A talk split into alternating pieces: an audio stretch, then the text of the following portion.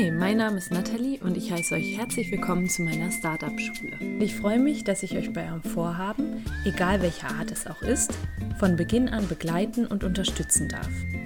Hast du also ein Startup in Planung oder möchtest dich selbst weiterentwickeln oder hast irgendein Vorhaben, bei dem du nicht genau weißt, wie du anfangen sollst, dann bist du bei mir hier genau richtig.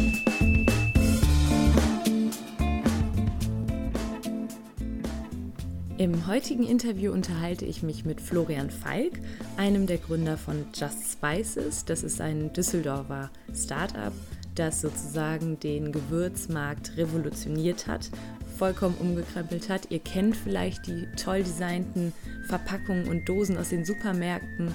Und ja, sie machen eben tolle Gewürzkreationen, tolle Mischungen und ja, ich durfte hinterher sogar was mitnehmen und zwar das wunderbare Müsli-Gewürz. Sowas kannte ich vorher auch noch nicht und darüber habe ich mich sehr gefreut, aber das war nicht das Einzige.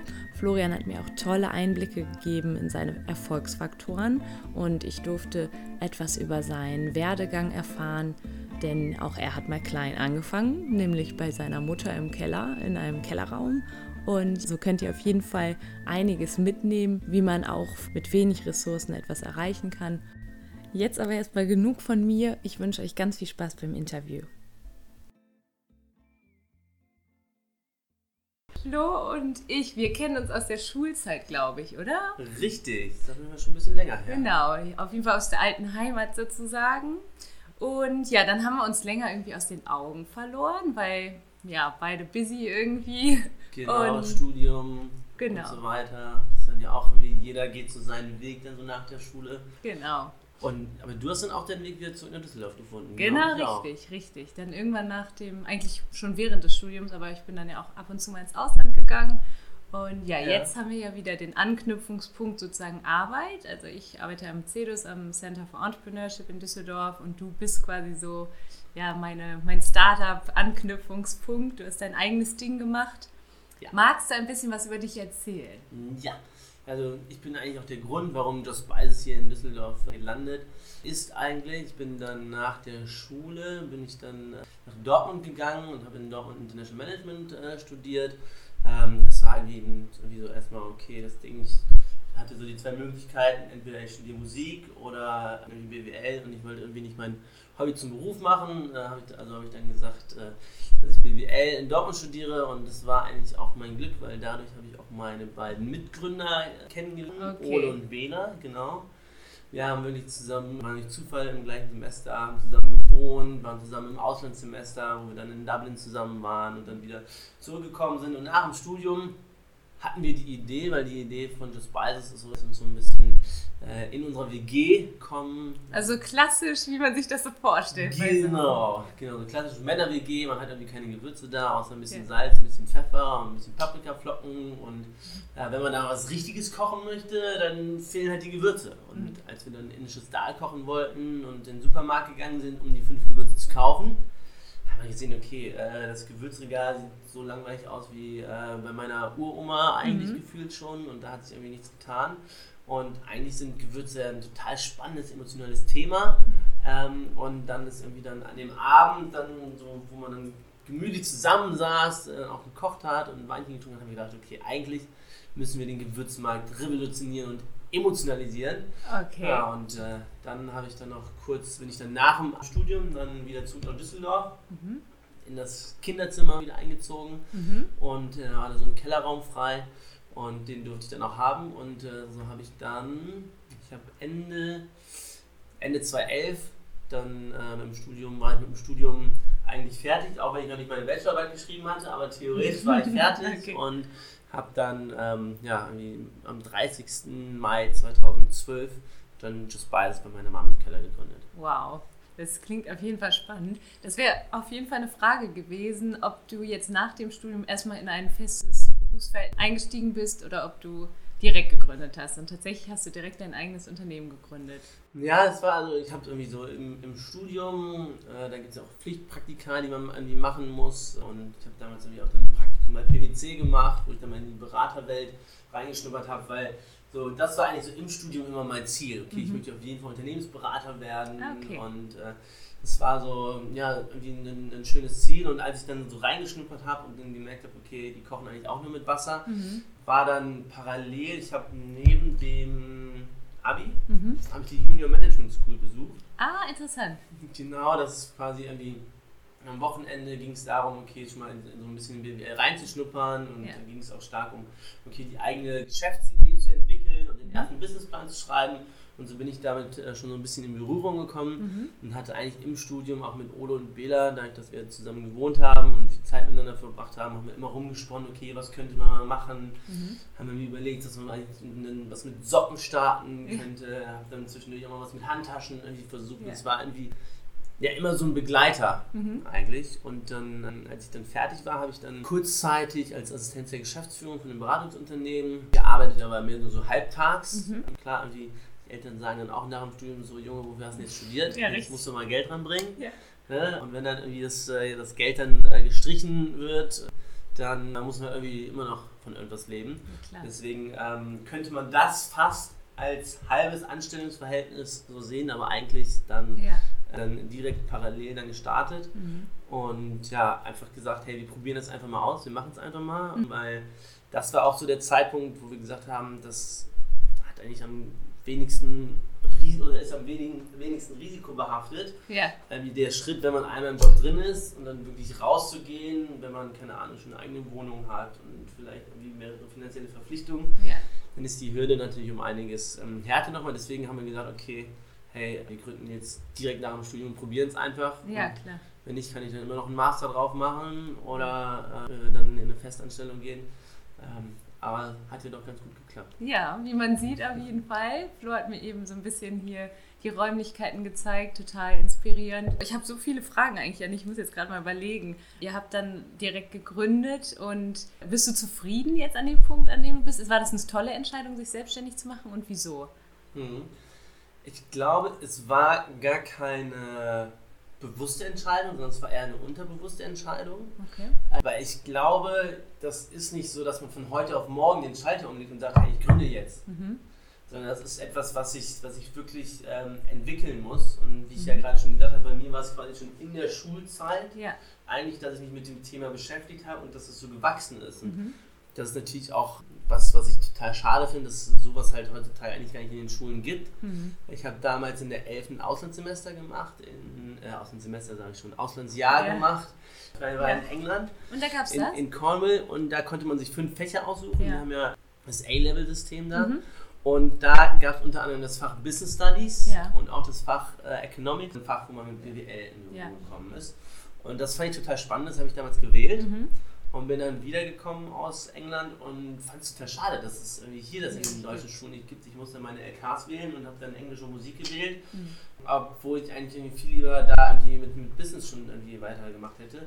Und bin dann so auch zu Junior Management. Ja. Also du hast ja wirklich dann dein, dein eigenes Ding durchgezogen. Was hat denn deine Familie dazu gesagt oder was haben Freunde dazu gesagt? Oh ja, das ist natürlich immer ein, ein großes Thema, gerade wenn du dann irgendwie so mit der Uni fertig bist und du dann irgendwie mit, mit 10.000 Euro dich in den Keller von deiner Mutter setzt und sagst, okay, ich mache was mit Gewürzen, dann äh, kam dann spätestens nach drei Monaten so die Frage von den Kommilitonen, okay, und was machst du sonst noch so? Arbeitest du noch? Ich so, nein, ich mache das mit Gewürzen. Ähm, das war schon am Anfang natürlich so, so ein bisschen, dass es so ein bisschen äh, beäugt wurde und ich meine, klar, man ist nicht irgendwie von heute auf morgen erfolgreich, es war eine ziemlich harte Zeit am Anfang, ganz klar. Auch weil, ja, weil wenn du mit 10.000 Euro ein Unternehmen gründest, dann ist das jetzt nicht, okay, alles klar, wir können jetzt hier alles groß und ja, schön klar. und toll machen, sondern da ist wirklich Klinkenputzen angesagt. Und ich habe im ersten Jahr auch wirklich sieben Kilo abgenommen, weil ich kein Geld hatte, mir was zu essen zu kaufen, weil mhm. ich halt nur on Tour war irgendwie. Was war da die größte Herausforderung? Was würdest du sagen? Gab es da so einen Punkt, wo du sagst, oh, da muss ich, müssen sich potenzielle Gründerinnen und Gründer darauf einstellen? Also natürlich ganz viel, ganz viel Gegenwind. Mhm. Ne? Also es ist wirklich so, dass, ähm, dass man halt wirklich beißen muss und dass man sich äh, wirklich so ein, so ein, Konzept machen muss, okay, was, was brauche ich jetzt? Wir hatten damals ja die Idee, dass wir Gewürze online verkaufen wollten. Mhm. Wenn wir Gewürze online verkaufen willst, brauchst du eine Internetseite.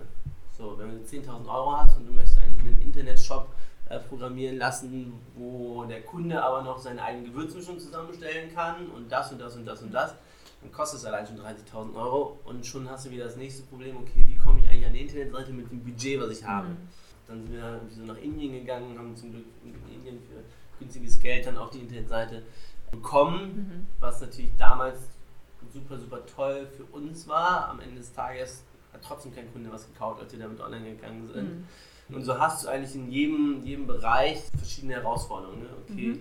so das heißt, irgendwie muss ich erstmal mit dem Thema Gewürze auseinandersetzen, dann mit dem Thema Online-Shop, wie setze ich den eigentlich auf, dann geht es hier schon so über kleine Probleme, welche Zahlungsprovider nehme ich oder wie komme ich überhaupt an die Ware, wenn ich jetzt nicht in 100 mhm. Tonnen einkaufe, sondern eigentlich, wir haben damals von, haben mit 100 Gewürzen gestartet und wir haben von jedem Gewürz ein Kilo eingekauft. Find erstmal einen Lieferanten, ja, der dir dementsprechend das ähm, sowas macht. Und so hast du halt, mhm. eigentlich stehst du jeden Tag vor Herausforderungen, ja, die total unterschiedlich sind. Da heißt es durchhalten, oder? Da heißt es durchhalten, sagt es. Gab es einen Moment, dass du gesagt hast, oh nee, geht doch nicht? Ah, ich glaube, da gab es ganz viele. Mhm. Ähm, da gab es ganz viele, aber jetzt nicht so mega eher krass. Klar, mhm. ich bin auch ein starker Optimist, das hat mir natürlich auch das weitergeholfen. Und das andere, was einmal super, super weiterhilft, ist das Team. Das ja. wäre meine nächste ja. Frage gewesen. Was ja. macht das Team aus? Genau, das ist wirklich das A und O und das ist auch eigentlich das, was, äh, was wir jedem äh, Gründer immer mit auf den Weg geben. Das Team, das A und O ist, du kannst die beste Idee haben, wenn du ein beschissenes Team hast, mhm. wirst du scheitern und andersrum, wenn du ein geiles Team hast und die beschissenste Idee, machst du trotzdem irgendwie noch was raus. Mhm. Und da war ich halt echt froh, dass ich halt ähm, Ole und Bela zu dem Zeitpunkt hatte, so dass mhm. äh, wir uns eigentlich immer gegenseitig so ein bisschen ausgeglichen haben. Wenn, wenn der eine kurz vorm, vorm Ende war, äh, hat der andere gesagt, okay, wir müssen jetzt aber durch durchhalten. Ja, klar. So, so gibt man sich gegenseitig Kraft. Ja. Und nochmal auf die Frage von dir zurückzukommen, wie das, was die Familie eigentlich dazu gesagt mhm. hat. Da habe ich zum Glück einen, einen starken Rückhalt gehabt, dass meine Mutter jetzt nicht gesagt hat, okay, äh, warte, du kriegst jetzt den Keller hier nicht und ja, was klar. machst du eigentlich? Gut, sie war leicht säuerlich, als dann irgendwie eine halbe Tonne Gewürze angekommen sind. Das fand sie nicht so toll, aber da war es schon eigentlich eher, ähm, dass, dass man da Rückhalt bekommt. Ja. Er hat es vielleicht garantiert, sie versteht es bis heute wahrscheinlich nicht, meine Mutter, ja? ja. aber lässt mich da machen und hat mich da trotzdem unterstützt. Klar. Auch. Auch wenn ich da immer einen auf den Deckel kriege. Aber manchmal muss man da einfach machen, oder? Ja. Also ja. einfach ins Tun kommen, ja. einfach mal durchziehen. Du hast jetzt gesagt, dass du intern da den Support hattest, auch durch das Team. Hast du dir auch irgendwann mal externe Hilfe reingeholt? Kannst du da irgendeinen Einblick geben? Ja, das ist, glaube ich, ganz, ganz wichtig. Also das, das, eine Ding ist Team, das andere Ding ist einfach machen mhm. und das andere ist wirklich Feedback einholen, weil Feedback ja. wirklich Weiterentwicklung ist. Und da gibt es ja verschiedene Kanäle. Also genauso wie ich meine Freundin gefragt habe und ich denen gesagt habe, okay, ich mache jetzt was mit Gewürzen, was haltet ihr davon? Und mhm. die die Hände über dem Kopf zusammengeschlagen mhm. haben, ja. bis hin zu, okay, ähm, dann tauscht sich halt irgendwie mit anderen Gründern aus, die vielleicht schon ein bisschen weiter sind, mhm. wo man dann wirklich auch ähm, konstruktives Feedback bekommt. Ja. Das Schöne an Feedback ist ja immer, dass man sich selber überlegen kann, okay, was nehme ich davon jetzt an und was nehme ich nicht an. Ja.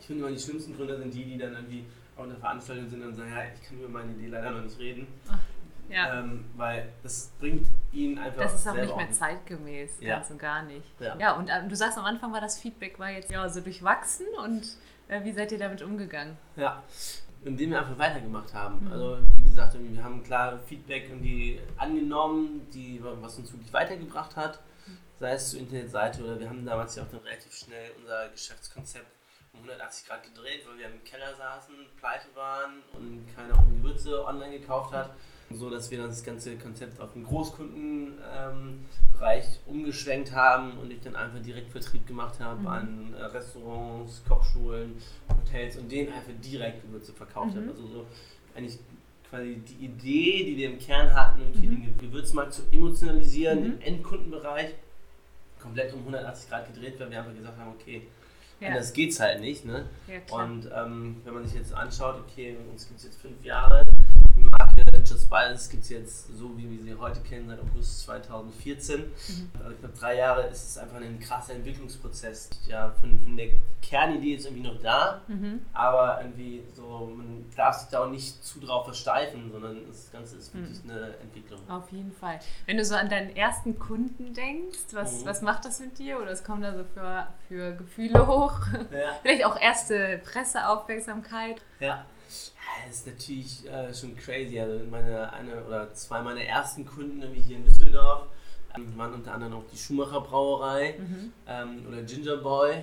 mhm. ähm, den man hier vielleicht auch kennt. Und, und wenn ich durch, zur Schumacher Brauerei gehe, dann, dann, sehe ich irgendwie noch in der Vitrine die erste Gewürzmühle stehen, die ich damals noch irgendwie bei mir auf dem Sofa abgeknibbelt habe und dann gefüllt habe. Und, und die steht da halt immer noch mhm. in, in, in den Vitrinen.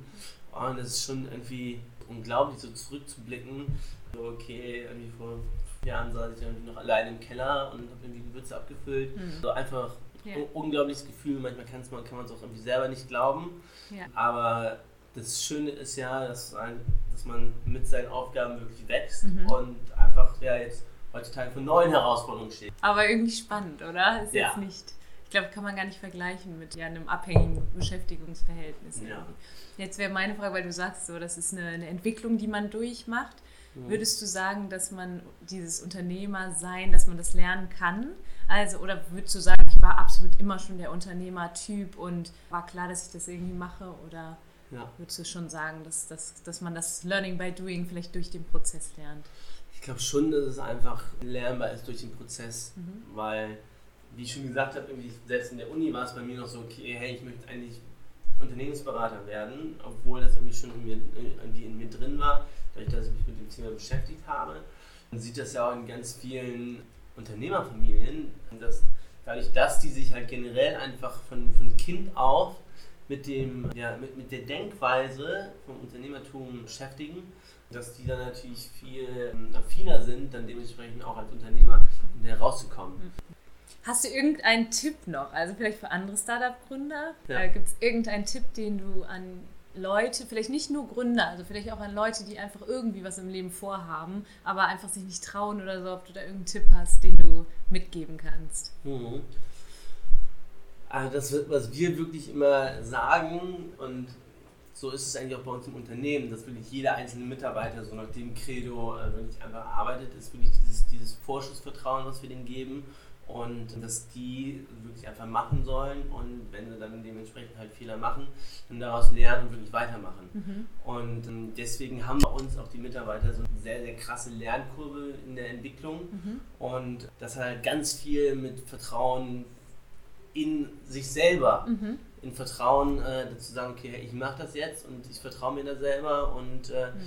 Ja, weil das ist ja manchmal so, wenn man was Neues startet oder so und dass man dann oft denkt, ja, was könnten jetzt die anderen denken und soll ich es wirklich machen? Aber ja. deine Devise wäre da so auf jeden Fall einfach mal ausprobieren, was ja. soll schon passieren. Ja, einfach machen. Ja, gut. Hast du noch einen Buchtipp? Ja, ich, ich lese immer ganz viele Bücher gleichzeitig, weil ich auch immer so viele Tipps mir hole und höre mir auch dann auch viele, viele Audiobücher mein letztes Buch. Das ist wahrscheinlich, du hast auch nicht so viel Zeit, oder zum Lesen. Genau, das sind immer eher zwischen Terminen im Flugzeug und sonst was dann ähm, einfach äh, über Audio. Und zwar ist das das Buch Die Kunst, seinen Kunden zu lieben mhm. von Stefan Meret. Oh, wow. Ähm, da geht es wirklich darum, dass, und das ist eigentlich das, was sich auch jeder Gründer eigentlich zu Herzen nehmen kann, man gründet ja quasi, um seinem Kunden einen Mehrwert zu geben. Mhm. Und den größten Fehler, den halt die meisten machen, sind sagen, okay, ich gründe halt, um Geld zu verdienen, ich gründe halt, um, okay, ich ja. möchte jetzt so und so viel Umsatz machen. Natürlich muss natürlich dann am Ende des Tages muss natürlich auch der Umsatz stimmen, aber ja. eigentlich muss man halt wirklich immer von der, von der Kundenperspektive ja. Äh, kommen. Und das war ja auch euer Grundgedanke eigentlich. Genau, wirklich den Grundgedanken, den Mehrwert für den Kunden äh, zu bieten und weil dann, wenn du da den Mehrwert bietest dann, und du Kunden glücklich machst, dann kommen sie auch automatisch wieder, dann mhm. kaufen sie auch wieder und dann äh, sind alle happy und äh, geht so ein bisschen um die Geschichte, dass er eigentlich seine Kunden gerade total hasst. Mhm. Oh. Und eigentlich gar keinen Bock mehr auf die Kunden hat, aber irgendwie trotzdem äh, weiter mit ihnen zusammenarbeitet, weil er abhängig von denen ist. Mhm. Und dann ähm, wird da ganz schön beschrieben, so wie er so den Prozess durchlebt und ähm, ja, aus seiner Firma, wo er überhaupt keinen Spaß mehr hat, dann wirklich eine, eine, ganz andere Firma sich entwickelt, wo er total viel Spaß dran hat und wo er dann richtig happy ist. Total schön. Hast du Vorbilder oder hast du ein Vorbild, was du so was dir gleich in, in, in den Sinn kommt. Muss natürlich auch nicht. Oh, Vorbilder. Also jetzt so ein Vorbild oder so, das habe ich nicht. Wir tauschen uns mit vielen anderen Startups aus, wo man dann natürlich schon mal irgendwie schaut, hey, okay, geil, so könnte man das machen. Und Aber am Ende des Tages ist es, glaube ich, wichtig, dass jeder seinen eigenen Weg Ja. geht und äh, aus den verschiedenen Vorbildern, die man vielleicht hat, irgendwie das Beste Ja, auf zusammenführt. jeden Fall. Du sagtest gerade Austausch. Darf ich noch fragen, wie du so die Startup-Szene an sich findest, dieses Netzwerken? Du warst zum Beispiel bei uns beim Gründer-Speed-Dating an der Uni im Rahmen der Startup Week.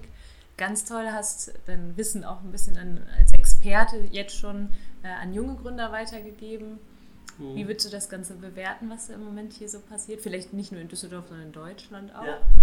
Ich kann mal so ein bisschen also in Düsseldorf anfangen. Also es ist eigentlich unglaublich, was sich in den letzten Jahren hier auch entwickelt hat. Wenn ich überlege, als wir vor fünf Jahren so gestartet haben, da gab es irgendwie Trivago und irgendwie noch so ein paar Einzelne drumherum. Und die Startup-Szene war noch stark am Anfang hier in Düsseldorf. Und wenn man jetzt schaut, was es hier wirklich gibt und dass man sich eigentlich auch komplett untereinander kennt und austauscht, ist es echt schön zu sehen, was sich da in den letzten Jahren äh, hier entwickelt hat. Dadurch kommt natürlich dann auch die stärkere Vernetzung dann äh, Berlin. Klar ist Berlin immer noch irgendwie so die Nummer eins. Natürlich, da ist ja dann nochmal viel, viel mehr.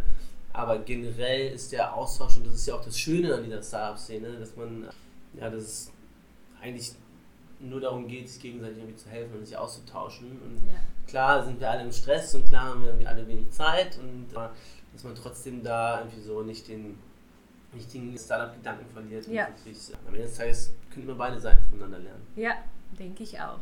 Und ich habe mich total gefreut, dass du dir die Zeit genommen hast. Ich glaube, ich habe richtig viel Input und ja, es ist einfach toll, mal so den Einblick zu bekommen von jemandem, der es gewagt hat, einfach sein Vorhaben zur Realität zu machen und ja, jetzt zu sehen, was daraus geworden ist.